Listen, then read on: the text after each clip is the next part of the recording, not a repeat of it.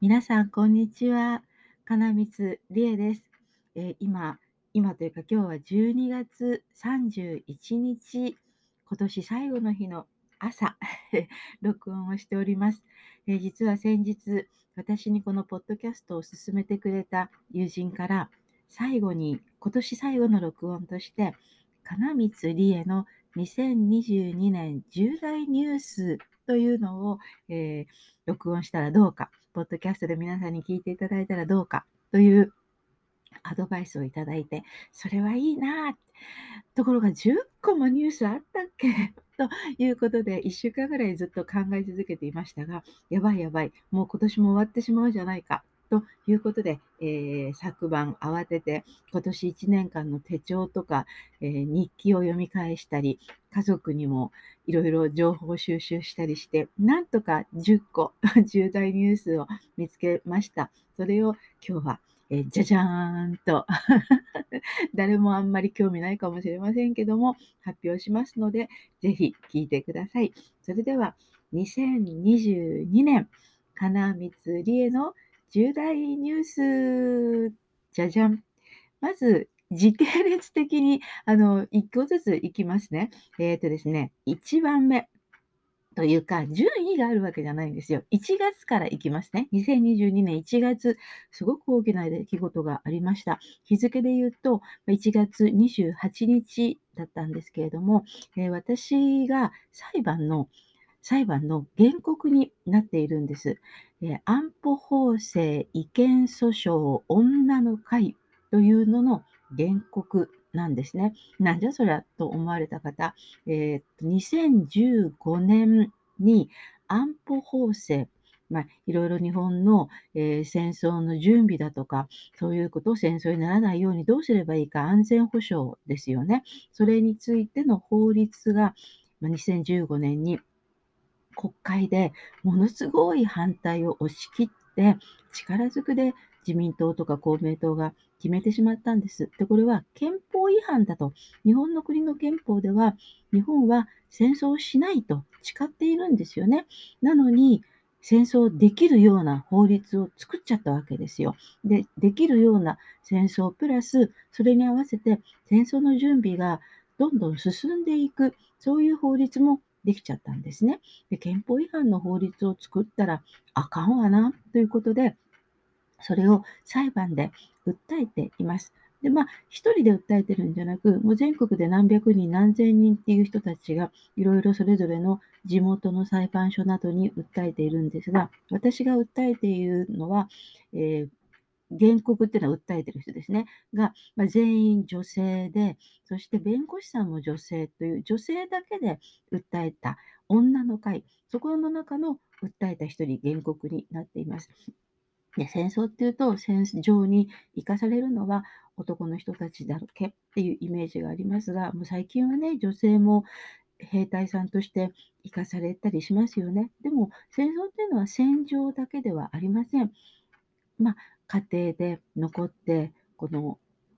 まあ、銃後の守りって言葉がありますけどもね、銃、鉄砲の後ろで守っている女性。で、また戦争っていうのは戦時中だけじゃないんですよね。戦争になる前の段階から、女は黙ってろ、男が戦うんだ。女の意見は封じ込められたり、やっと戦争が終わった。夫やお父さんが帰ってきてくれたと思ったら、まあ、戦場でひどい体験をしてきた夫やお父さんは心を病んでしまって、家庭に帰ってきても暴力的な人に変わってしまっていた。昔の優しかったお父さんやお母さんはどこに行ってしまったんだろう。あお父さんや息子はどこに行ってしまったんだろう。夫はどこに行ってしまったんだろう。そういうね、本当に女性を苦しめるものが戦争なんですよね。でかつての戦争だけではなく、今のこの安保法制ができてしまった状況でも、私たち女性は大変苦しい思いをさせられているんです。そういう思いを訴えるのがこの裁判なんですけれども、なんと1月28日にあったその裁判で、裁判長が法廷で我々の言い分をちゃんと聞かないで、勝手に、はい、これで裁判今日は終わりって言って、パパパパッと逃げるように、あの、来年はうさぎ年ですけども、ダットのごとくという言葉があるように、うさぎが逃げるように後ろの扉を開けて出て行っちゃった。で私たち原告団とか傍聴に来ていた人はもうびっくりしちゃって、何が起こったかわかんない。こんな非民主的な裁判のやり方はないだろう。我々の話もちゃんと聞かないでっていうので、まあ、裁判所戻ってこいっていう交渉を何時間もやったんですけれども、結局裁判所っていうか、まあ、その裁判長は最初からそういうふうに逃げる計画だったらしくて、で我々の言い分は通らなかったという非常にひどい裁判を目撃しました。あの私、原告なので原告席に座っていたんです。だから数メートルのところでね、それを見たんですけども、あっけに取られましたで。新聞などでもその後大きく報道されましたけれどもね、民主主義の破壊というものが内閣がやるっていうことは皆さんもご存知と思うんですけど、今は裁判所でもそういうことが起こってきているという一つの象徴でした。で、あの1月28日にあった裁判、その後1年以上今閉じられたままになっているんですけれども、今度3月8日に、えー、再び今度は東京高等裁判所でこの裁判が開かれることになりました。で、私もそこ行きますので、また詳しいことが分かったらご案内しますけれども、ぜひ皆さんも安保法制、違憲訴訟、この法裁判、いろいろなところで行われてますので、新聞などでちょっと注目していただければと思います。これがまず、金光理恵の2022年重大ニュースの一発目でした。次、2個目は、えー、2月になって、髪を短く切りました。で、よし、髪切ろうって決意していったわけじゃないんですね。あの、私はもうずっと10年、15年とか20年ぐらいかな、あの、同じ美容師さんにお世話になっているんです。で、私の髪の質、癖だったりとかね、あと私のいろんな性格とか、日々の暮らしとかも知ってる方なので、もう完璧お任せ状態なんです。で、まあ、今回髪切るにあたって私が言ったのは、基本今もうバイクに乗って移動することが私の生活のメインで、ヘルメットをかぶるんですよね、バイクだから。髪がぺちゃんこになっちゃうんで、こぺちゃんこになりにくい髪型お願いできないっていうふうに言ったところ、まあ、じゃあちょっと短めが方がいいんじゃないっていうふうに考えてくださって、短めになりました。といっても、そんなにショート、ショートヘアっていう風ではないんですけどね。とっても気に入ってます、私も。で、私だけじゃなく、周りの皆さんから、なんか、リエさん、垢抜けたね、とか、すごく素敵、もう絶対それで行くのよ、とか、あの、大きく大きくお褒めいただいて、え、そう？嬉しいわ？みたいな、そんな感じです。だから今年の重大ニュースの2つ目は、2月に髪を短く切ってみんなにいいねって言われている、嬉しいよという、そういうニュースでした。はい、3つ目、えー、春になりました。春、まあ、3月から4月にかけて咲く花に桜があります。大好きです。チューリップも大好きです。そして、同じぐらい大好きなのが、ミモザという黄色い花、皆さんご存知ですか、えー、高く高く伸びていく木にね、もうたわわりふさふさに、もう重みで木の枝が折れちゃうんじゃないのっていうぐらい黄色い花を咲かせるミモザ。あの花が大好きです。で、花としても好きですし、あとこのミモザは、3月8日が国際的な女性の権利をみんなで、まあ、もっと大きく広げていこうぜっていう女女性国際デーなんですね、3月8日。その女性国際デーの頃に咲く花ということもあってて、まあ、女性の花、女性の権利、フェミニズムの花っていうふうにも言われている大好きなミモザが、とってもね、綺麗にたくさん咲いている素敵な個人宅のレストランを発見しました。ちょっと前置きが長かったですけれど、あの私は船橋市の薬園台というところに住んでるんですが、その薬園台の駅の近く、まあ、私の家から言うと駅を中心にしてちょうど反対側になるんですけどもね。そこにミモザの綺麗に咲いている隠れ家レストランっていうのかな？を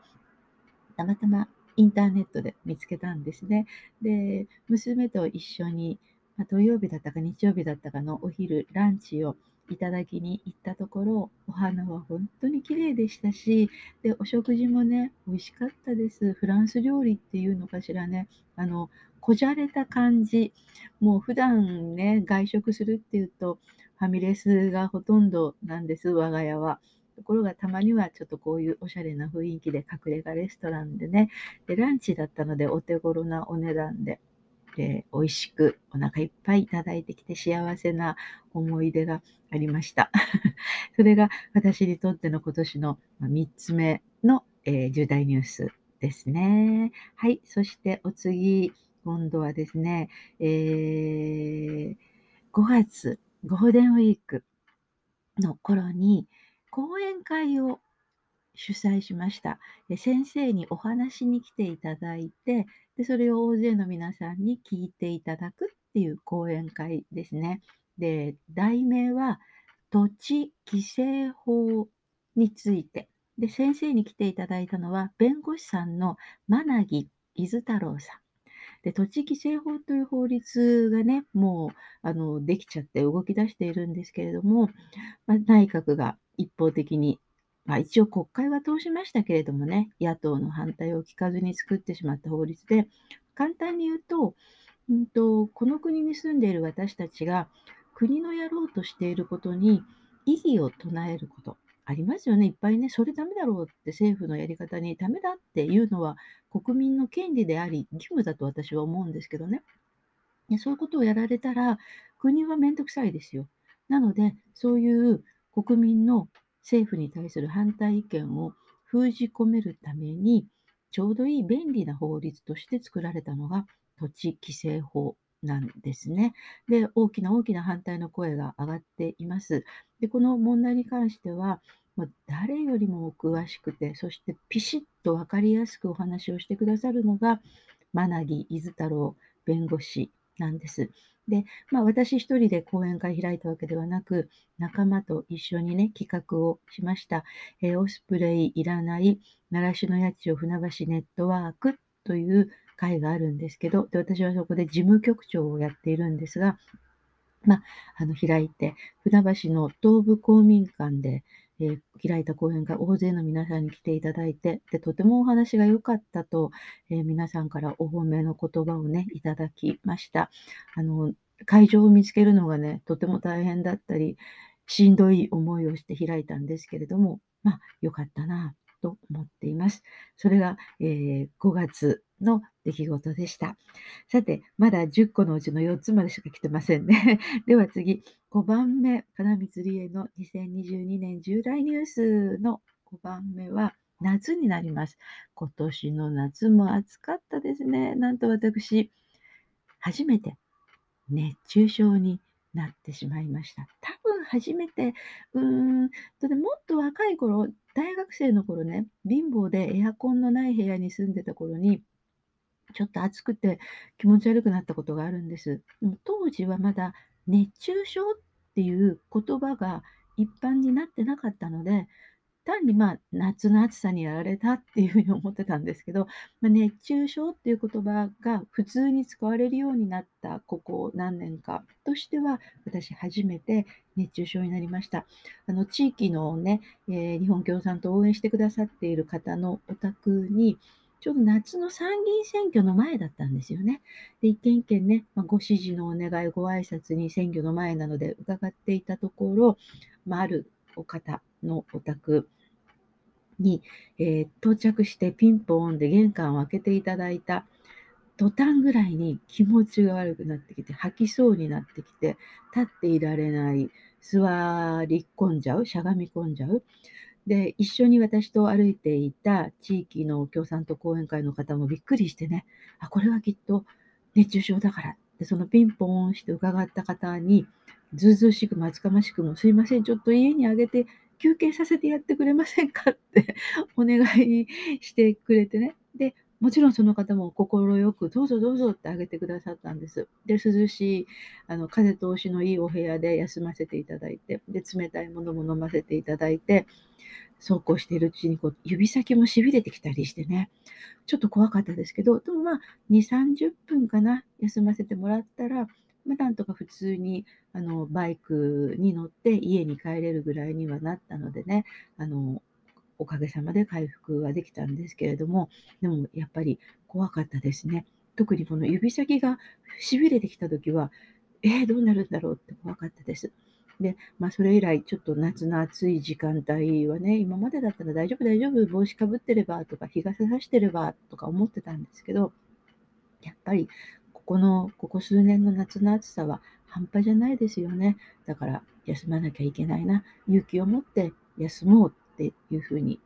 一つ学びました。今度のね、2023年の夏も多分暑くなるんでしょう。私も含めて皆さんね、気をつけましょう。はい、そして同じく2022年夏の出来事として大きなことは、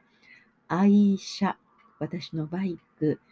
えー、50cc なんですけれどもね、が突然止まってしまったんですよ。快調に、快適に走ってていたんですよ。で、目的地まであと、どれぐらいかな？バイクだったらあと1分っていう距離で、突然エンジンがヒューッと止まってしまいました。ね、エンジンかけ直しても、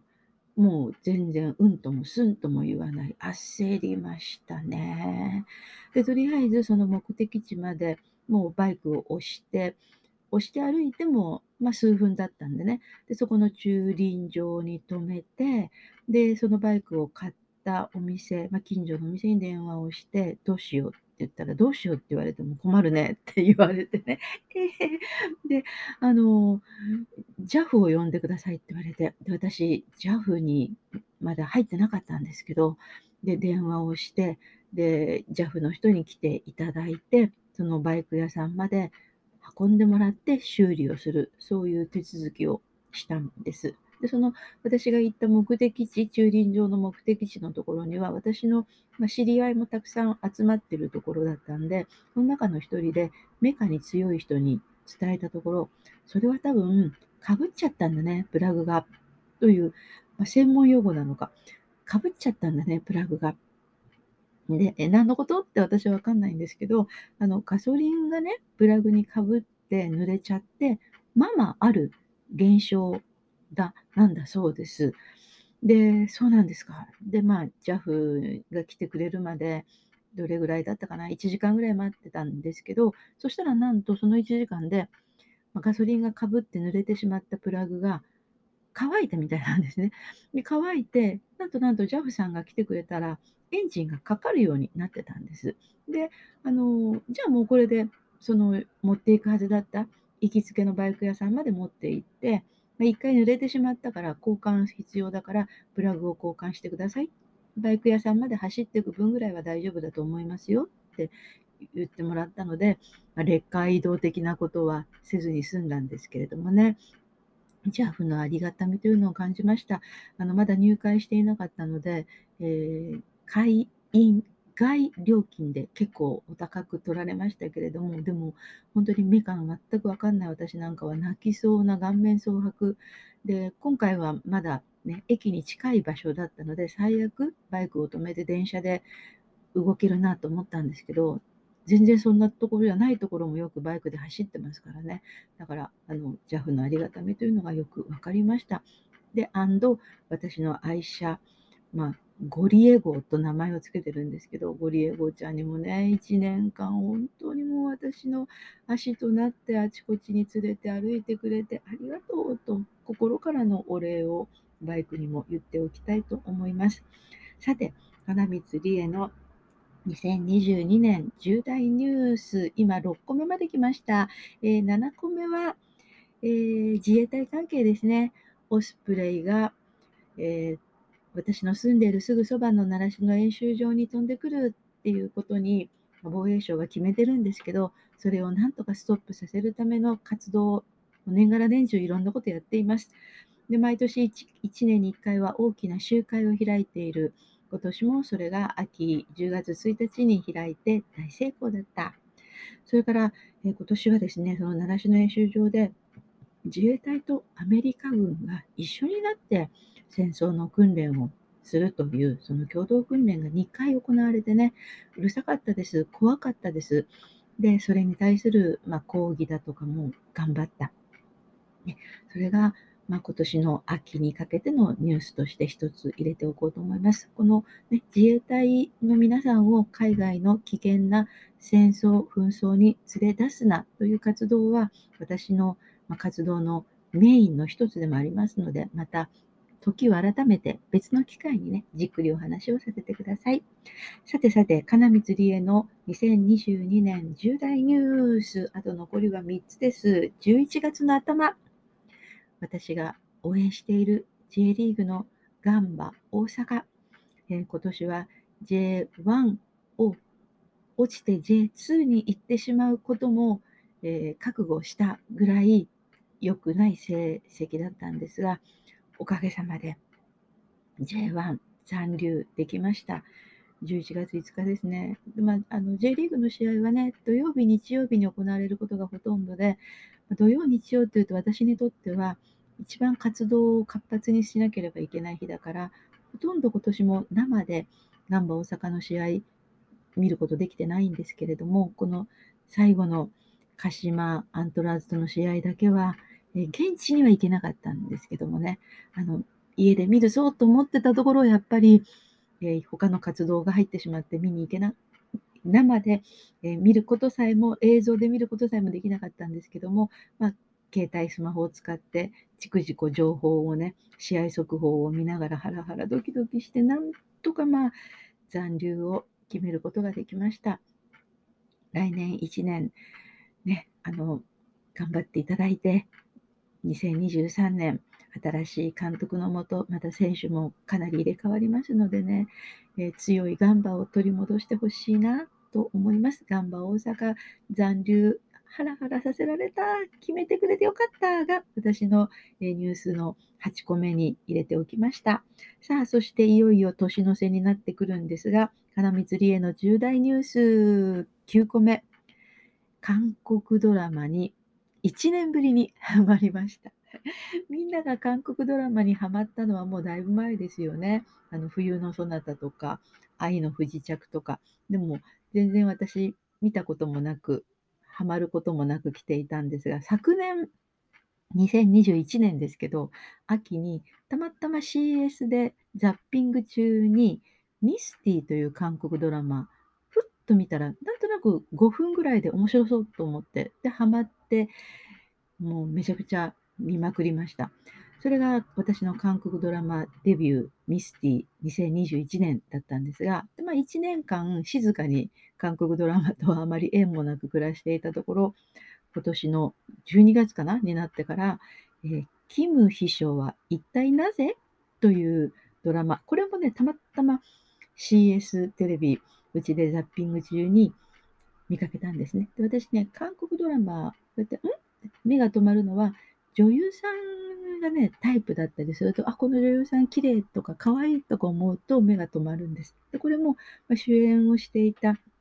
女優さんがとっても綺麗でチャーミングで、で、見始めたら面白くてね、で、なんと、ネットフリックスを入れてみるということもこれで覚えました。で、どんなお話っていうとね、これからご覧になる方もいると思うので、あんまり詳しく言いませんが、基本、ラブコメなんですね。で、出てくる登場人物がね、みんないい人なんです。で、個性豊かで。ね、で、癒しのドラマになるんですが、ところがここにサスペンスの要素も途中から入ってきて、なんじゃなんじゃなんじゃっても目が離せなくてね。で、なんかやってても、このドラマが今後どうなるのかが気になって仕方がないと。だから、もうこんなことやってたら私の日常は回っていかないと思ったので、一気に見てしまう。で、1日休みの日を使って、韓国ドラマって長いんですよね。全部で30何話とかあったりするのを、もう1日2日でカーッと最後まで見て、で、また普通の日常生活に戻ろうと思って 見たんですけど、面白かったですね。キム秘書は一体なぜ？という韓国ドラマにハマっちゃいましたというのが、えー、重大ニュースのうちの9個目でした。さあ、そしていよいよ最後、金光理恵の2022年重大ニュースの最後は、このポッドキャストを始めたこと。友人がね、先にポッドキャスト始めてて、あ、なんかいいな、面白そう。どうやってやるの？ってことで、設定から何から全部彼女にやってもらって始めたんですけど、とっても面白くて。で、まあ、あの、自分で言うのもなんですけど、面白いんです。何が？っていうと、やってる私が。で、聞いてる皆さんはどうか分かりません。で、まあ、あの、金光理恵がそんな有名人でもないっていうこともあって、えー、聞いてくださってる数方の数は全然多くないんですけれどもね、まあ、あのいろいろたくさんエピソードを残しておけばどこかでどなたかが「金光理恵ってどんな人?」って気になった時に、まあ、YouTube もやってますが SNS いろんなのも Twitter も Facebook もインスタも、えー、ブログもやってますけども、まあ、このポッドキャストっていうのは何か他のことをやりながら聞けますよね。まあ、例えば YouTube だと一応そっちチラチラ見ながらな ないとダメだから、ね、車運転しながらってわけにはなかなかいかないと思うんですよ。でもこのポッドキャストは本当なんかやりながら、で私はね、他の方のポッドキャストを聞くのは大抵、えー、朝お化粧をしながら聞かせていただいていますね。で、人それぞれウォーキングをしながら聞いていただいたり、お皿洗いながらお風呂に入ってっていうふうに、本当に何かをやりながらがね、えー、今、忙しいでしょ、私たち。そういうふうなつもりでやっています。まあ、今日のこの金光理恵の2022年重大ニュースも、